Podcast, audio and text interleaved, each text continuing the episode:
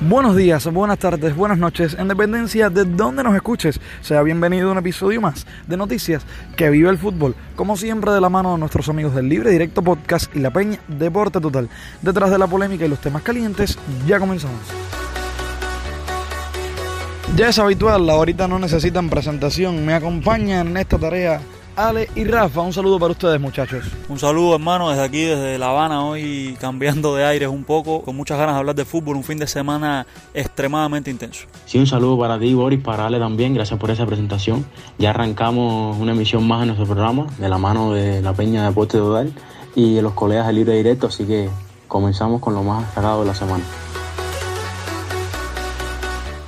Vinicius Neto que ataca el balón, le quedó Rodrigo, toco para Modric, engancha, le va a pegar, le dio Luca. ¡Gol!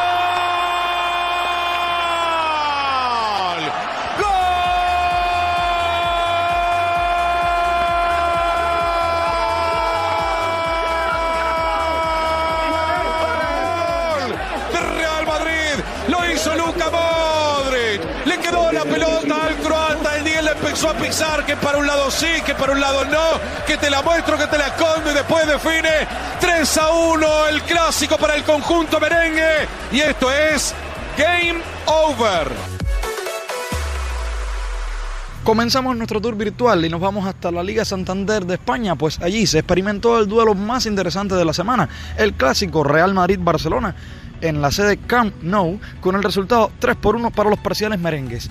¿Cómo creen que debía haber concluido el partido tras la polémica? ¿Fue penal o no? ¿Cómo lo vieron? Sí, Boris, una jugada bastante polémica, como lo decías, eh, una jugada que el inglés eh, creo que se equivoca intentando agarrar a Ramos en una jugada que si se dejaba caer iba a hacer falta tranquilamente.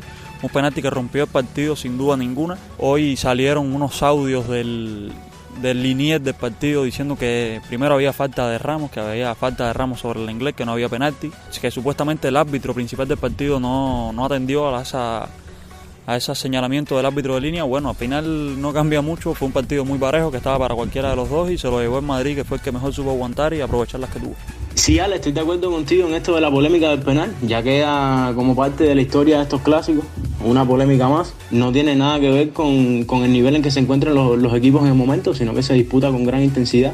Y esto fue lo que, lo que supo demostrar en Madrid en la cancha. Esto demuestra que, como bien veníamos hablando en otras emisiones, el hecho de que Barcelona ganara por resultados amplios partidos con contra equipos de menor nivel no significa que esa plantilla estuviera ajustada al 100%. Recordemos que esta, que esta plantilla está en proceso de cambio, de renovación. Y destacar el papel de Ronald Koeman que sigue arriesgando y para bien demostrando que esas figuras jóvenes pueden llegar a triunfar en este Fútbol Club Barcelona. Amén de la polémica, la victoria fue para el Real Madrid con Sergio Ramos como protagonista. Se vio la falta que hace en el club cuando perdió 3 por 2 frente al Shakhtar Donetsk y el 1-0 frente al Cádiz.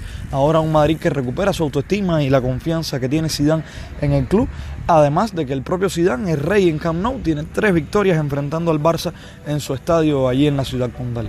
El Barcelona, por otra parte, con Kuman al frente, continúa dejando muchísimas dudas, no solo para sus seguidores, yo creo que también está dentro del equipo, pues Antoine Griezmann, quien se esperaba que fuese protagonista, no fue ni siquiera titular en el clásico, yo tampoco, desde mi opinión personal, se lo hubiera dado porque ha participado en dos encuentros previos y no ha sido ni notable su actuación, al contrario, ha parecido estar ausente y no solo en esos clásicos anteriores que estamos hablando de un periodo amplio de tiempo, sino también en encuentros recientes de la liga. Ya veremos qué pasa. Eso fue el clásico en resumen.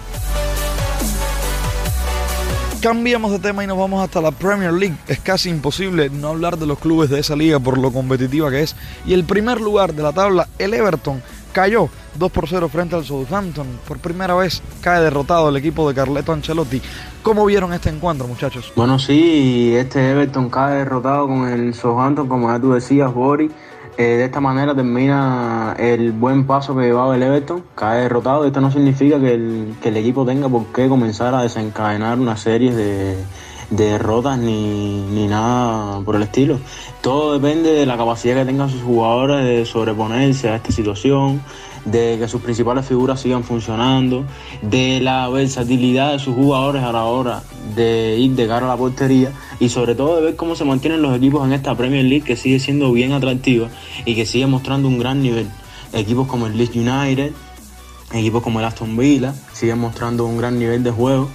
Eh, y cada jornada sucede algo nuevo en esta Premier. Esperemos que, que se mantenga así entretenida, sobre todo haciéndole, haciéndole buena competencia a la Liga Santander y sobre todo mostrando un gran espectáculo para, para todos los seguidores del más universal.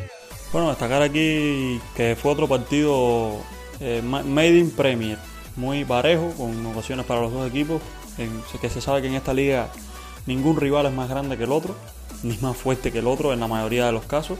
Eh, un partido que estuvo para cualquiera de los dos, dos jugadas, se puede decir, muy buenas del Southampton, terminaron en dos goles.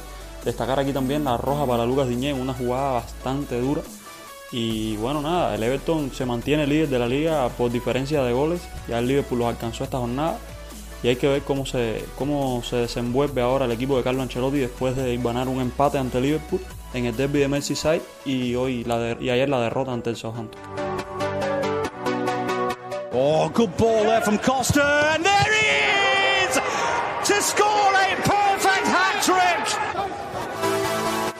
Continuamos en nuestro tour virtual y nos vamos hasta la Bundesliga alemana, pues el Bayern Múnich en su más reciente victoria frente al Eintracht Frankfurt vio cómo su estrella Robert Lewandowski produjo un récord 10 goles en solo 5 partidos. ¿Cómo vieron el choque? No es ninguna noticia que veamos a Bayern Múnich pasarle por encima a sus rivales de Bundesliga.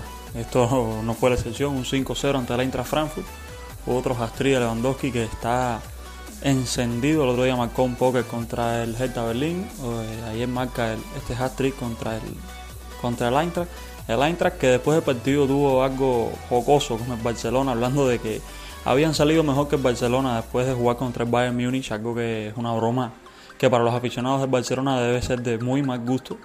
Pero bueno, fue algo jocoso que se le puede destacar también algo curioso que tuvo este partido. Sí, Ale, muchos se atreven ya a bautizar esta liga como la Bayern Liga la Bayern Liga, un Bayern que no, encuentra rival, no tiene rival este Bayern y sobre todo sigue mostrando un gran nivel en su liga y en Europa. Destacar la figura de Robocop, ya llega a su gol número 10, 10 goles en 5 partidos y resalta como el principal goleador por supuesto de la liga alemana y muestra una vez más su poderío ofensivo este año, sin lugar a dudas era el balón de oro, como todos saben. No pudo ser, pero esperemos que el jugador mantenga su paso y que pueda lograr ansiado triunfo personal. Es cierto, coincido con ustedes, el Bayern mantiene su paso arrollador en esta liga local y por supuesto resaltar a Lewandowski que logra su hat trick perfecto con un gol con la cabeza, uno con la pierna zurda y otro con la derecha.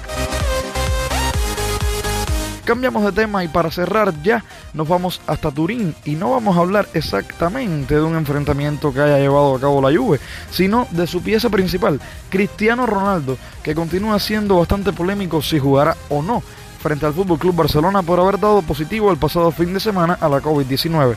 Te lo contamos en el dato extra. Dato extra.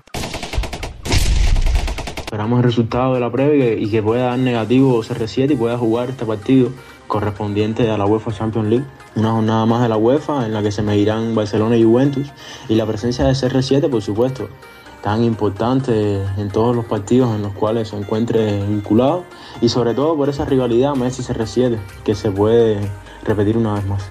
Esto de CR7 es un tema bastante polémico, teniendo en cuenta de que este es el partido más importante, diría yo, de la fase de grupos de la Champions. Revivir un duelo Messi-Cristiano es algo importantísimo para la competición, para los recursos, para recaudar fondos, para todo, para los derechos televisivos. Es muy difícil que Cristiano Ronaldo no juegue este partido. Algo que yo veo bastante duro es que la UEFA tenga un protocolo y que viole ese protocolo por el hecho de que Cristiano tenga que jugar el partido. Y eso lo veo bastante mal. Primero que todo está la salud del jugador y de las de los otros 21 jugadores que habrá sobre el terreno de juego.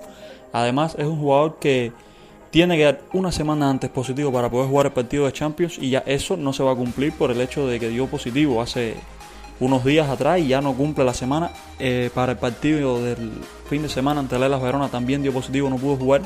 Mañana se le practicará el PCR. Si sale negativo, tendrá chances para jugar ante Barcelona. Un Cristiano Ronaldo que llegará sin entrenar, hay que recordar, porque no ha podido incorporarse al equipo después de varios, de varios días ya afuera. Y hay que ver cómo se soluciona este tema, pero veo algo que es bastante difícil y que si jugara sería por voluntad de la UEFA, sencillamente. Ahora mismo no se sabe cuál será el resultado del test, hay que esperar a ver qué decide la UEFA entonces, si Cristiano participa o no en el encuentro. De esta manera el tridente más ofensivo le pone punto final a este episodio de Noticias que vive el fútbol, que como siempre les llegó de la mano de nuestros amigos de Libre Directo Podcast y la Peña Deporte Total. Los queremos mucho. Chao, chao.